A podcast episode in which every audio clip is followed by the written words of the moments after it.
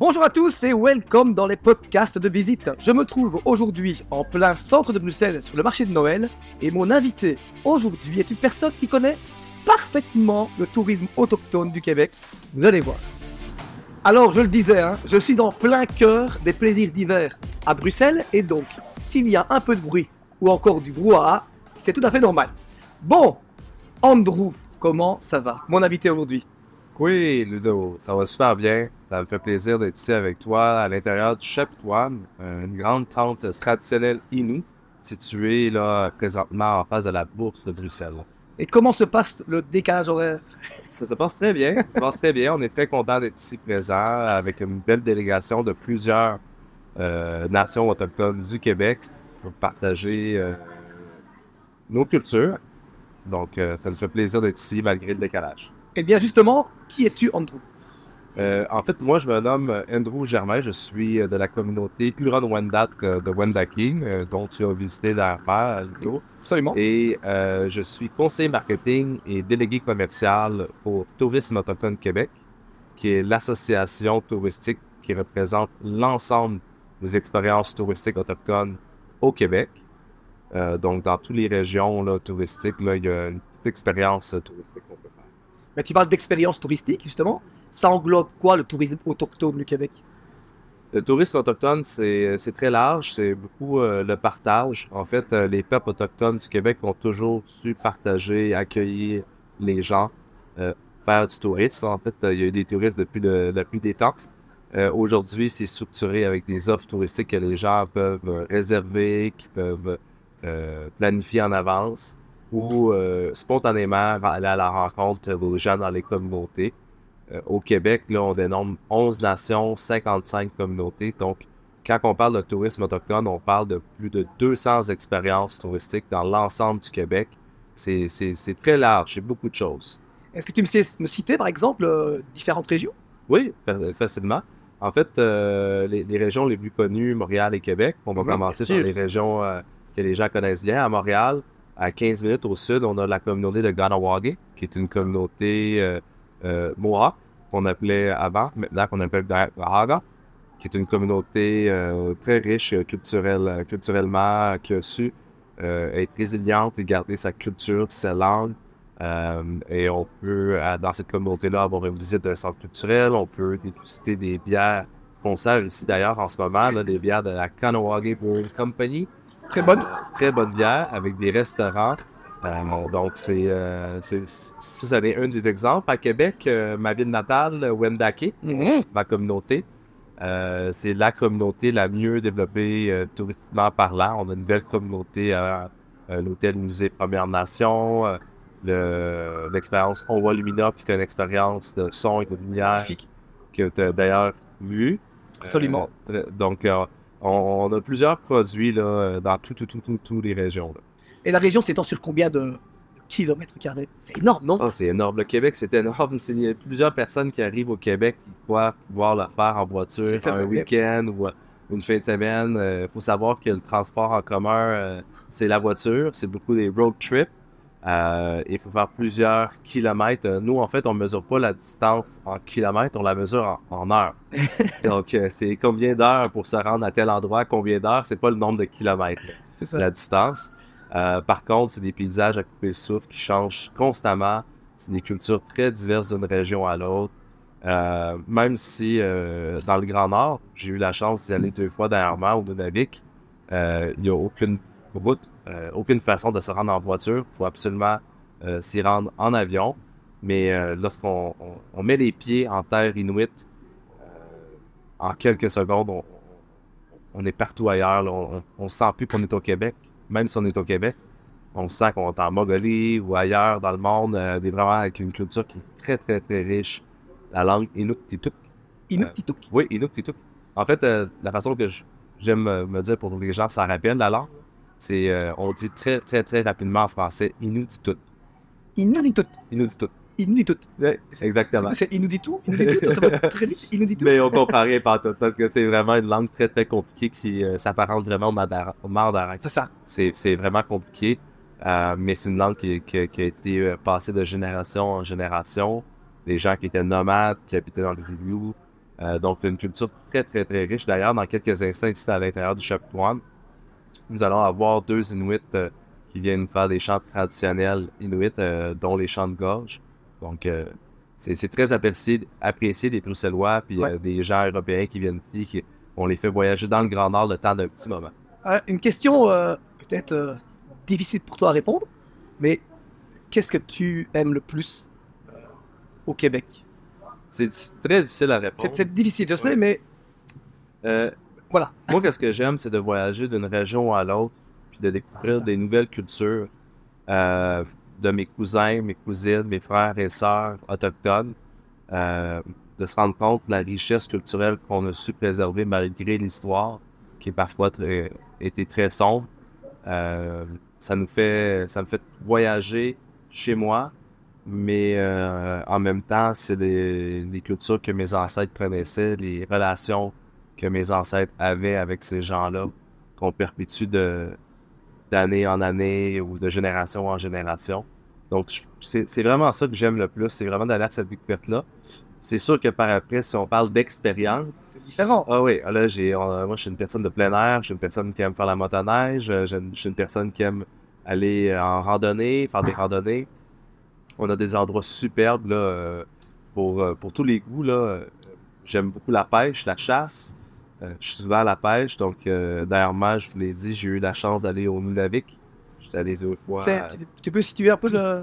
Le Nunavik, c'est au Grand Grand Nord. C'est euh, c'est en haut. on a le, le fleuve Saint-Laurent que les gens connaissent. Là. Mhm. On parle environ euh, euh, 2000 km ou euh, 3, 3 heures et demie, 4 heures de vol d'oiseaux au nord. Directement, là, pratiquement au pôle Nord où que le Père Noël est en ce moment en train de faire les cadeaux pour Noël. C'est génial. Ben, euh, c'est là que des expériences euh, de, de- de plein air, de chasse et de pêche euh, se veut très, très, très, très bien. Mais justement, tu, tu parles de, de, pêche ou de chasse. Je pense que chez vous, alors chez nous aussi bien sûr, hein, mais chez vous encore plus, et moi je peux l'affirmer, c'est il y a vraiment ce côté très respectueux comme ça. Oui. C'est ancré chez vous ça. Ben, en fait, c'est c'est nous, les peuples autochtones, je dis nous, là, c'est- l'ensemble Mhm. des peuples autochtones. L'important pour nous, c'est les sept générations à venir. Donc, on parle pas en termes de ressources actuelles, on, fait, on parle en tant que nos petits-enfants, nos enfants, nos petits-enfants, puis euh, nos arrière-petits-enfants vont être en mesure de pratiquer les mêmes coutumes qu'on pratique aujourd'hui. Donc, quand on prélève euh, une ressource, non seulement on remercie le créateur, mais on s'assure que la ressource aura une pérennité assez forte pour que les sept générations à venir puissent vivre euh, dans le même mode de vie que nos ancêtres, les sept générations précédentes. C'est pas toujours évident avec le changement climatique. Il y a beaucoup de choses, il y a beaucoup d'adaptations à prendre en compte, sans pour autant perdre notre culture, perdre notre basket de. Donc, euh, Mais je l'entends bien, hein, et puis tu parles de changement climatique aussi. Ah, ça, on, on y vient là, on y vient. hein. Parce que quand tu parles de Québec, tout le monde dit Oh là là là on va cailler, on va cailler. Mais il y a différentes saisons, comme chez nous un peu printemps, automne, hiver, été. Mais pour toi, c'est comment les gens vivent en hiver par moins 40, moins 45 degrés? Avec la neige? Ah ben, c'est très différent. C'est un froid qui est très, très, très différent à ce qu'on peut voir ici à Bru- Bruxelles. L'humidité ici dans l'air est, est, est Ça, très rentre dans, les- dans les muscles. Hein. Les gens me croient jamais. Ils me disent euh, comment, comment vous faites au Québec? Mais moi, je leur réponds. Je leur dis euh, écoutez, euh, au Québec, à moins 40, euh, je saute dans l'eau. Je, je me baigne euh, dans le Grand Nord. Tu l'as fait, derrière Oui, je l'ai Ah, fait d'ailleurs dit, plusieurs fois. dit, oui. Je l'ai fait plusieurs fois, plusieurs fois. Puis preuve à l'appui. Mais c'est pas le même froid. Puis il y a aussi un plaisir de jouer dans la neige, de, de faire de la raquette. On est très, on doit être actif, mais en étant actif, la, la- la chaleur du corps, elle est là. Il y a une chose que les gens doivent absolument savoir, c'est la chaleur humaine des Québécois, des Autochtones, des Premières Nations. Les gens le disent, euh, malgré le froid, tout le monde est accueillant, tout le monde est souriant, tout le monde partage cette chaleur-là.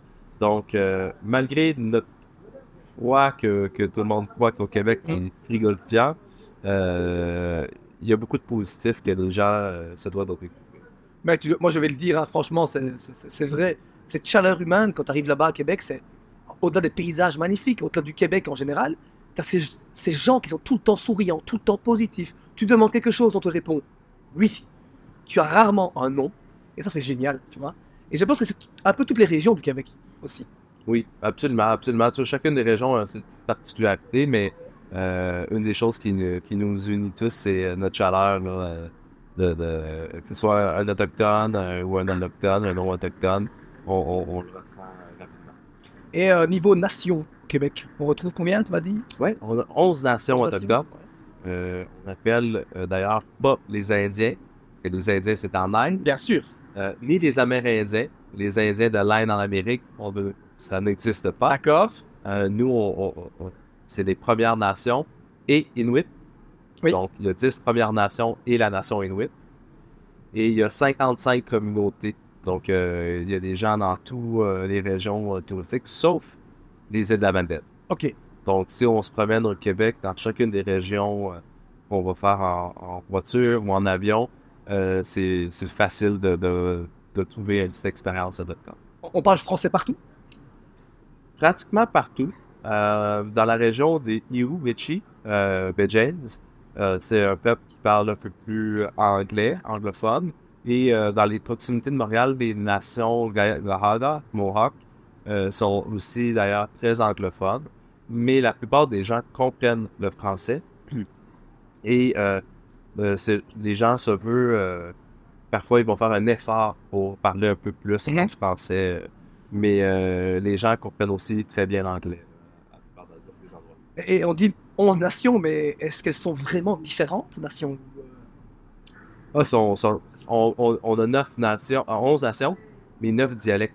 Ah, Donc, ça neuf dialectes euh, complètement différents d'une nation à l'autre. Il n'y a aucune, euh, y a aucune racine euh, qu'on peut dire Ah, ça s'apparente à telle langue. Non, non, c'est vraiment des dialectes complètement différents, comme l'anglais et le français est différent. C'est fou quand même ça. hein. Oui, c'est très, c'est, c'est, c'est, c'est fou euh, de savoir aussi qu'on a pu euh, conserver ces dialectes-là euh, au fur et à mesure du temps. Mais je trouve qu'il y en a pour, euh, pour tout le monde, pour tous les goûts.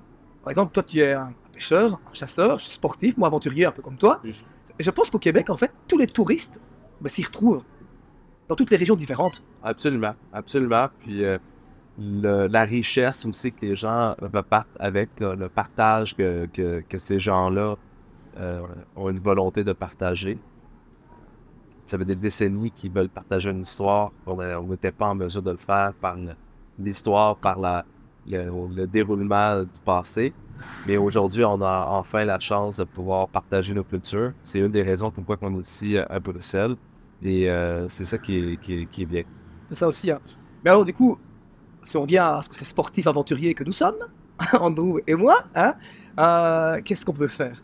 Motoneige, bien sûr. Oui. La chasse, la pêche, on le disait. La raquette. La raquette. La raquette, on a des activités de raquette euh, dans la région des Wichi, au nord du Saguenay-Lac-Saint-Jean. On a euh, de la motoneige au Club Tadoussac euh, dans le coin de la côte nord, ça c'est en hiver. On a aussi en Fat été, bike. le fat bike, oui, ben, fait du fat bike. On a aussi euh, euh, en été, on a le- les, les baleines Voilà. à Tadoussac que les gens connaissent bien. Une entreprise qui s'appelle Incipit. La pêche, on a parlé de pêche un peu, mais la pêche à la truite dans les alentours de Québec et Montréal, on a quelques endroits aussi.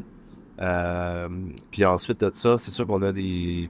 En termes de- de- de- d'activité d'art, je, je me rappelle, tu as fait le Mont Ham. Oui, le mont Anne, absolument. Le Mont hein, Ham, belle randonnée avec euh, une super vue 360 degrés euh, euh, de toutes les montagnes autour. C'est vraiment. un- un- un- et je me rappelle, le- le- tu l'avais fait en hiver, au mois de mars, là, dans la neige. C'était incroyable. C'était incroyable. c'était ouais. incroyable. Et moi, je, je le répète, hein, c'est vrai qu'on.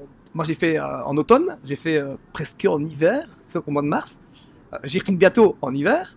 Ouais. Je vais encore voir autre chose comme paysage. Je vais avoir très très froid, pire qu'ici à Bruxelles.